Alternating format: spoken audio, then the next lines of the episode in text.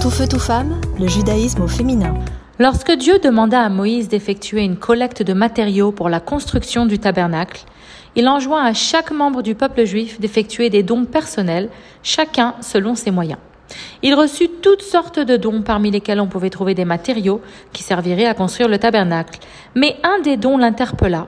Il s'agissait des miroirs offerts par les femmes juives de l'époque. Perplexe, Moïse n'était pas convaincu qu'il soit approprié d'accepter un article pareil, puisque le miroir représente la vanité, le superficiel, alors que tout le service du tabernacle était basé sur une connexion profonde et véritable, provenant de l'intérieur. Ne sachant que faire, il consulta Dieu directement et se fit dire qu'au contraire, ce cadeau était l'un des plus précieux qui fut offert. En effet, vu la façon dont ces miroirs ont été utilisés par les femmes juives en Égypte, ils représentaient quelque chose de très spécial à son égard. De quoi s'agit-il?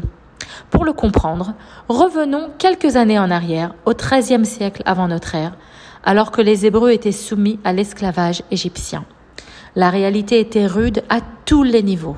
Il y avait tout d'abord le décret du pharaon forçant les nouveau-nés juifs de sexe masculin à être noyés dans le Nil. À cela s'ajoutent les tâches éreintantes physiquement et moralement. En effet, selon le Midrash, les Égyptiens forçaient les Juifs à construire des pyramides pour ensuite les détruire et rebelote. Tout cela dans le but de les mener à la dépression, au désespoir. Devant une telle réalité, on ne s'étonne pas du fait que nombreux furent les Hébreux qui prirent la décision de ne plus avoir d'enfants.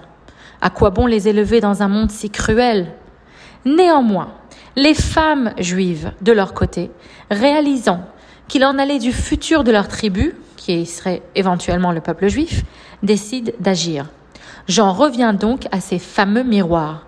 Et oui, elles se procurent des miroirs qu'elles utilisent pour se pomponner, puis ensuite rentrent à la maison pour séduire leurs époux démoralisés après une longue journée d'esclavage, et c'est ainsi qu'elles réussirent à assurer la pérennité du peuple juif.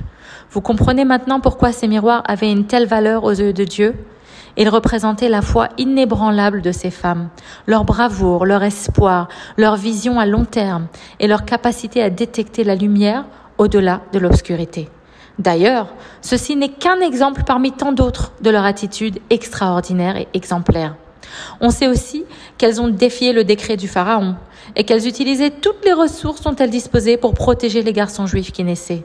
Un autre exemple cité dans les commentaires raconte que dans la profondeur de l'exil, elles avaient déjà préparé des tambourins pour danser le jour de la délivrance, car elles n'avaient jamais lâché leur objectif de vue. Il est écrit dans le Talmud que c'est grâce aux femmes vertueuses que nos ancêtres furent libérés d'Égypte. Le rabbi de Lubavitch ajoute C'est grâce aux femmes vertueuses de notre génération que nous mériterons aussi la délivrance finale. Femmes juives, nous avons en nous le même potentiel que ces braves femmes d'Égypte. Nous avons aussi la possibilité de détecter la lumière malgré la confusion qui règne dans notre société actuelle.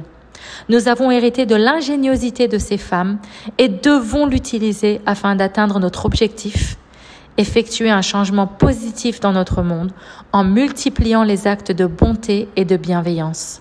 C'est ainsi que nous marcherons jusqu'à la délivrance finale, main dans la main, et aurons le mérite de danser au son de nos propres tambourins. Bonne journée et bonne délivrance.